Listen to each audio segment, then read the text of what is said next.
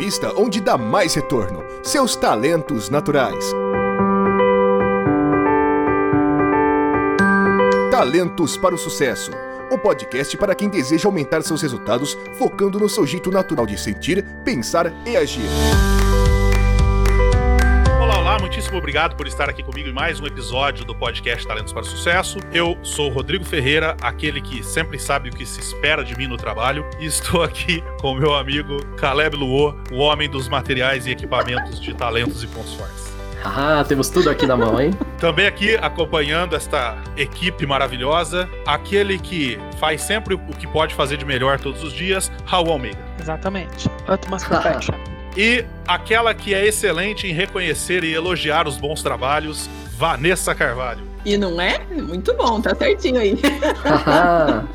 bom, pessoal, a gente hoje começa uma série de programas. Nós vamos ter aqui os próximos 12 programas relacionados com o assunto Os 12 Elementos da gestão de excelência, o conhecido Q12 da Gallup. Vocês vão entender por que isso é extremamente importante para vocês. E essa série de 12 episódios tem, além disso, uma função adicional, que é permitir que nós possamos sair de férias. Yes. Então, estamos entrando de férias agora nessa semana e voltamos só o ano que vem, 2021, com episódios novos, novas ideias, novos conteúdos, mas como você não pode viver mais sem o Talentos para o Sucesso, para que você não fique sofrendo aí sem o que há de melhor em conteúdos de talentos e pontos fortes, nós teremos agora 12 episódios mais curtos, cada um deles tratando de um dos 12 elementos da gestão de excelência. E antes de começar a falar de cada um deles, é importante que você entenda o que são esses 12 elementos e por que, que é importante que você os entenda, os conheça e pratique na sua empresa, principalmente nos seus papéis de liderança. Então, nesse primeiro episódio, a gente vai tratar um pouco também do que significa esses 12 elementos. Raul, conta pra gente um pouco o que, que são esses 12 elementos da gestão de excelência e qual a importância dele para os gestores. Então,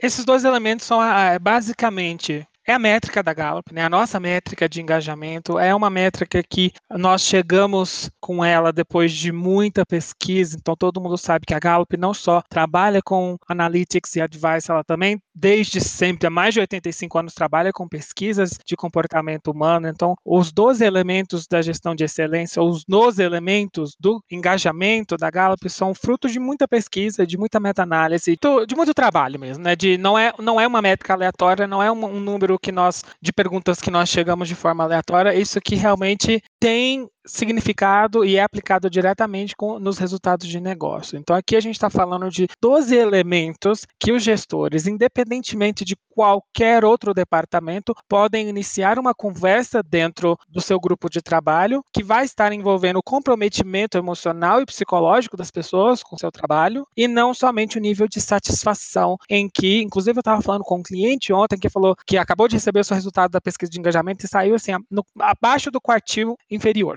E ele falou: ah, Mas a gente acabou de ter um resultado recorde na pesquisa de satisfação. Eu falei: Claro. É óbvio, porque os seus funcionários estão satisfeitos né? Seus uhum. funcionários são concursados, né? Seus funcionários são realmente eles aparecem das 10 às 4, estão muito satisfeitos com o trabalho, porque eles ganham bem, eles não podem ser demitidos e vice-versa. Então, satisfeitos eles estão. Aqui a gente está aqui, aqui a gente está falando de engajamento e com esses 12 itens que possibilitam realmente medir essa conexão emocional. Aquela pessoa que realmente está entregando a mais, que está uhum. entregando além do que é esperado dela. Ela realmente, agora vamos abordar os quatro primeiros. Ela realmente ela sabe muito bem o que é esperado dela quando ela chega. Ela tem tudo que ela precisa para fazer o trabalho dela sem se preocupar com nenhum estresse desnecessário e também ela consegue realizar essa função e todas as outras tarefas da melhor maneira possível e ainda por cima ela está inserida num ambiente em que ela recebe reconhecimento não só do seu gestor, mas esse gestor proporciona um ambiente em que todo mundo possa reconhecer o trabalho um dos outros, né? Então, se a gente for abordar pelo menos essa, esse primeiro bloco, que é justamente a dica que eu dou para os meus clientes, começa uhum. com essas quatro perguntas. Né? Legal. Né? Então, não que a gente vai trabalhar todas elas nesse mesmo bloco, a gente vai estar tá falando da primeira. Mas esses quatro primeiros itens são super importantes para e são super preditores dos outros. Legal. Né? Então a gente está falando ali de coisas que realmente necessidades extremamente básicas e já iniciando ali a parte de necessidades individuais que realmente vão ditar o que, que as outras questões mais para cima, que a gente fala que é uma pirâmide da pirâmide do que 12, que são um pouco mais aspiracionais. É, e é interessante para você que está ouvindo que A cada semana você vai ter uma pílula rápida falando de um dos temas e você vai sair com ideias de ações e de tarefas que você pode executar para melhorar nesse aspecto, para desenvolver nesse aspecto. Então, continua com a gente aí todas as semanas para que você possa se tornar ainda melhor nesse processo de engajar os seus liderados, já que a gente já viu aqui que como a Gallup consegue demonstrar muito bem, o engajamento está totalmente relacionado com a produtividade, com os resultados da empresa. E como nós não vamos abordar aqui nesse momento, talvez no futuro, se vocês se interessarem em se aprofundar de onde veio tudo isso, vocês podem procurar o livro It's the Manager da Gallup e vocês vão encontrar nos apêndices do livro todas as informações de, de onde vieram esses itens, quais foram as pesquisas realizadas e tudo mais, para vocês entenderem que isso não surgiu aleatoriamente. Então, vamos lá, vamos para o primeiro item, o primeiro dos 12 itens. Eu sei o que se espera de mim no trabalho. Caleb, por que, que isso é importante? Por que, que é importante o liderado saber o que é esperado dele no trabalho? E principalmente, isso parece óbvio, não é? Não é sempre assim? Não são todas as pessoas que sabem de prontidão o que se espera delas no trabalho? É, a gente esperaria que fosse isso, né? Mas o mais curioso é que a pesquisa da Gallup Global mostra que apenas 50% dos funcionários concordam plenamente que sabem o que se espera deles no trabalho. Então, boas chances, né? Eu acho que vocês já devem ter visto isso. Boas chances tem que, às vezes, você está tentando adivinhar o que estão pedindo para você, você está passando tempo ao invés de fazer, tentando saber o que, que era para fazer, né? Então, imagina quanto de produtividade a gente não perde quando não tem uma clareza de expectativas. Outro dado importante é que, por exemplo, 8 em cada 10 organizações poderiam estar tá experimentando ali uma redução de até 22% no turnover se a gente tem expectativas super claras com relação ao trabalho, né? Então, os grupos com pontuações altas nesse, nesse item do engajamento, eles são literalmente mais produtivos, mais econômicos, mais criativos, mais adaptativos a por exemplo, nós estamos no momento de change management, nós estamos no uhum. momento de mudança. Então, é claro que as expectativas são super importantes nesse uhum. momento. Né? Então, é, os ganhos de produtividade até durante esses períodos de crise são de, vão de 5 a 10% quando nós temos aí as expectativas super claras. Né? Então, metade do trabalhador, igual o Caleb falou, não está muito ciente disso, né, das expectativas. É, e tem uma coisa importante, Raul, eu estava até conversando agora há pouco com uma coach minha falando sobre isso. Algumas empresas ainda não se tocaram do custo do turnover quanto custa para a empresa uhum. uma rotatividade muito alta. Tanto em termos financeiros mesmo, né? De custo de recolocação, enfim uma série de outros custos que existem aí de uma, de uma alta rotatividade, mas também os custos de moral para o time, os custos de da própria produtividade que cai naquele período ali em que você perde um, um colaborador e está colocando outro. E as empresas, então, que têm um turnover muito alto, estão perdendo muito dinheiro. E aí, de repente, a Gallup chega e diz assim: cara, diz para as pessoas o que você espera delas, e isso pode reduzir 22% o teu turnover. Imagina o que significa isso né, que tem um turnover gigantesco, reduzir 22%. Então, pode ser uma, uma economia de, de dinheiro muito grande. Ô Vanessa, e você tem visto nas empresas exemplos de situações onde o liderado não sabe direito o que é esperado dele por parte dos líderes? Oh, eu tava esperando para responder essa pergunta. A gente nem combinou e você fez a pergunta do que eu queria falar. é, bem legal. Porque você perguntou para o Caleb, isso não é muito óbvio e tal. E, e eu acho muito curioso porque a gente ouve dos empresários, dos gestores, muitas vezes falando assim, não, mas as pessoas não, não desempenham, não, não fazem o que elas devem fazer e tal. Mas aí, quando a gente vai conversar, e eu trabalho muitas vezes fazendo diagnóstico com, a, com, com os, os funcionários, com a equipe.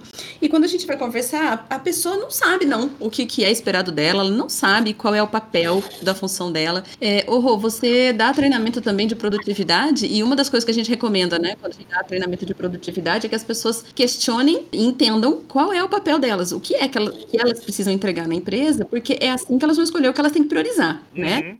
Até até para negociar com, com, o próprio líder e falar, olha, tudo bem, você está me pedindo tal coisa, mas a minha prioridade, que você mesmo tinha orientado, era essa. Você quer mesmo que eu mude a prioridade? Então, mas quando, toda vez que eu, que eu atuo no diagnóstico ou até nesse tipo de treinamento, conversando com as pessoas, eu percebo quanto é, é não é claro, não é dito claramente o que se espera das pessoas. Outro ponto, estava até observando isso num, num, num, trabalho de diagnóstico que está acontecendo nesse momento, e é o, a descrição, as descrições de cargos. Perfeito. Quando elas existem, elas são tipo pro forma, elas estão lá guardadas uhum. uma gaveta, mas elas não são utilizadas. Quando a pessoa entra, ela não é apresentada a descrição de cargo dela e não tem, de repente, a oportunidade de, de entender, de se aprofundar naquilo. E isso eu falo de empresas pequenas que eu tenho contato até grandes empresas, é. inclusive multinacionais. Eu vejo de verdade acontecendo. A pessoa não ter essa clareza do papel dela. E o mais interessante é que o líder acha que sim.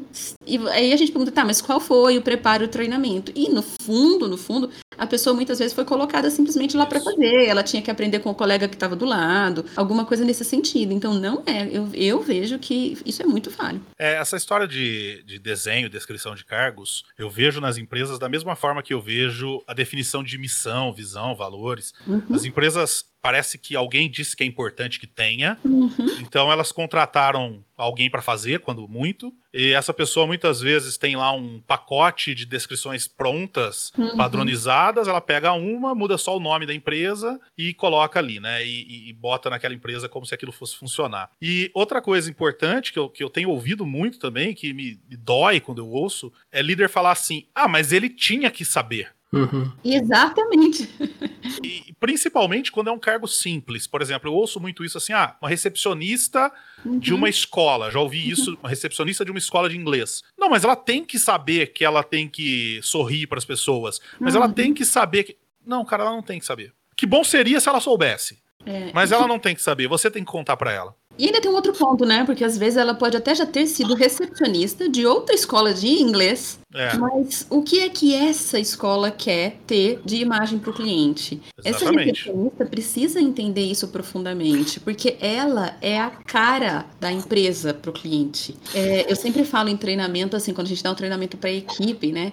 Eu falo, olha, vamos pensar que a sua empresa fosse fazer um outdoor para fazer uma propaganda dela. Legal, a gente imagina como é esse outdoor. Agora, e se você fosse esse outdoor? Você tem agora a missão de, de ser a cara da empresa. O que você, como você tem que ser, como tem que ser o seu trabalho. Então, acho que isso é uma parte importante que as empresas deixam de fazer. É garantir que a equipe saiba o que é que ela tem que parecer, o que é que ela tem que mostrar para o público. Acho que aqui tem um ponto interessante, né? Quando a gente está falando de engajamento, parece que é uma coisa etérea e a RH vai resolver ou a empresa vai resolver, né? Mas quando a Gallup estuda a questão de, de alto desempenho, é de equipes. Então, 70% da variação do engajamento está na mão do gestor. Perfeito. Então, se você é gestor, você é líder, você tem como trabalhar. A questão não espera o RH fazer o job description, não é isso. É combinar o jogo, combinado não sai caro. Às vezes a gente acha que ficou muito claro ao que a gente pediu, ah, faz isso aí, é só fazer. Eu, normalmente eu falo que quando você fala é só fazer, a chance de você se frustrar é muito grande, da outra pessoa se frustrar também é muito grande, porque yeah. você não explicou o suficiente e quando volta você não gostou. E aí você fala, opa, o que que falhou? Né? Falhou porque não houve o combinado da expectativa, que é exatamente esse ponto do, do, do primeira questão. A pessoa não sabe o que se espera dela, então o que, que ela faz?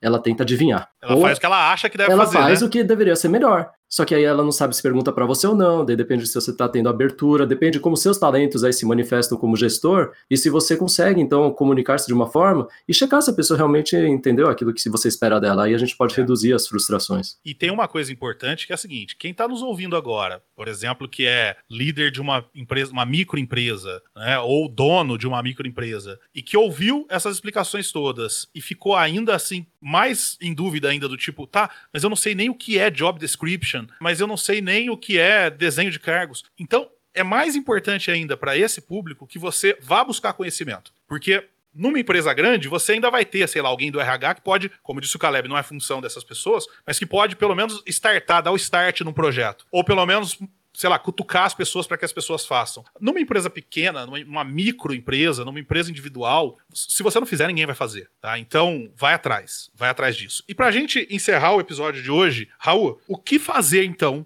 Quais são as dicas para quem está nos ouvindo para que ela coloque em prática esse primeiro elemento dos dois elementos da gestão de excelência? O que, que os melhores gestores fazem? Né? Os gestores fornecem as expectativas claras e garantem uma consistência alta de desempenho dessas entregas. Então, o que, que eles fazem para ter isso? Né? Então, eles individualizam seu approach, eles comunicam de forma mais ampla tudo, então o processo de comunicação dele é mais aberto, eles quantificam todas as métricas, todas as tudo que está relacionado às entregas, com tudo, depois de já ter individualizado o seu feedback, o seu approach, ele não está fazendo só de maneira geral, depois de já ter uhum. criado um ambiente de comunicação, eles também quantificam isso, para depois a gente fazer a, a, o quarto item, que é levantar um pouco a barra, né? levantar um pouco ali a, o nível de entrega que a gente quer com base no, no que a gente está vendo. Então, são quatro dicas muito fáceis de entender, quando a gente fala de individualizar, é para entender as necessidades dos seus indivíduos, da sua equipe direta, né? a expectativa da função de cada um deles, né? o que, que ele precisa para entender, qual é a quantidade de informação que ele precisa receber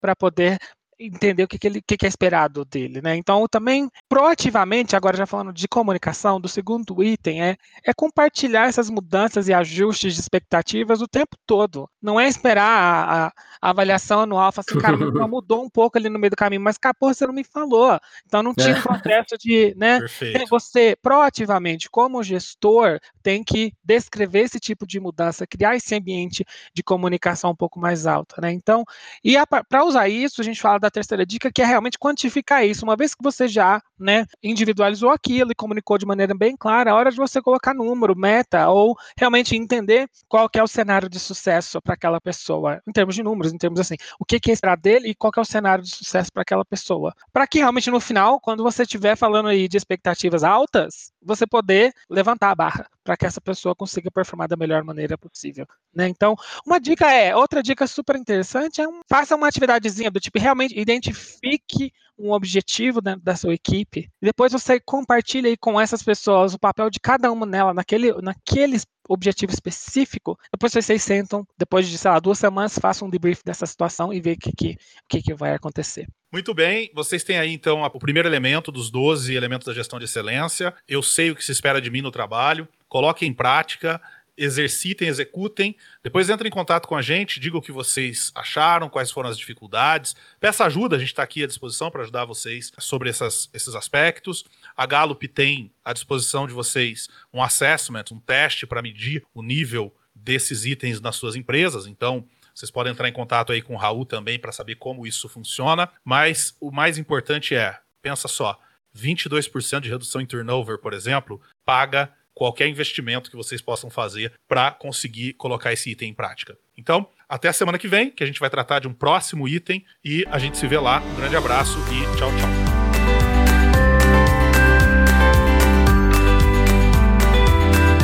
Obrigado por ter ouvido o podcast Talentos para o Sucesso. Acesse nossos sites talentosparosucesso.com.br e kenshin.com.br para mais informações sobre como assinar gratuitamente esse programa em seu aplicativo de podcasts favorito e não perder nenhum episódio. Precisando de coaching ou treinamentos, entre em contato, diga que é ouvinte do podcast e receba um belo desconto.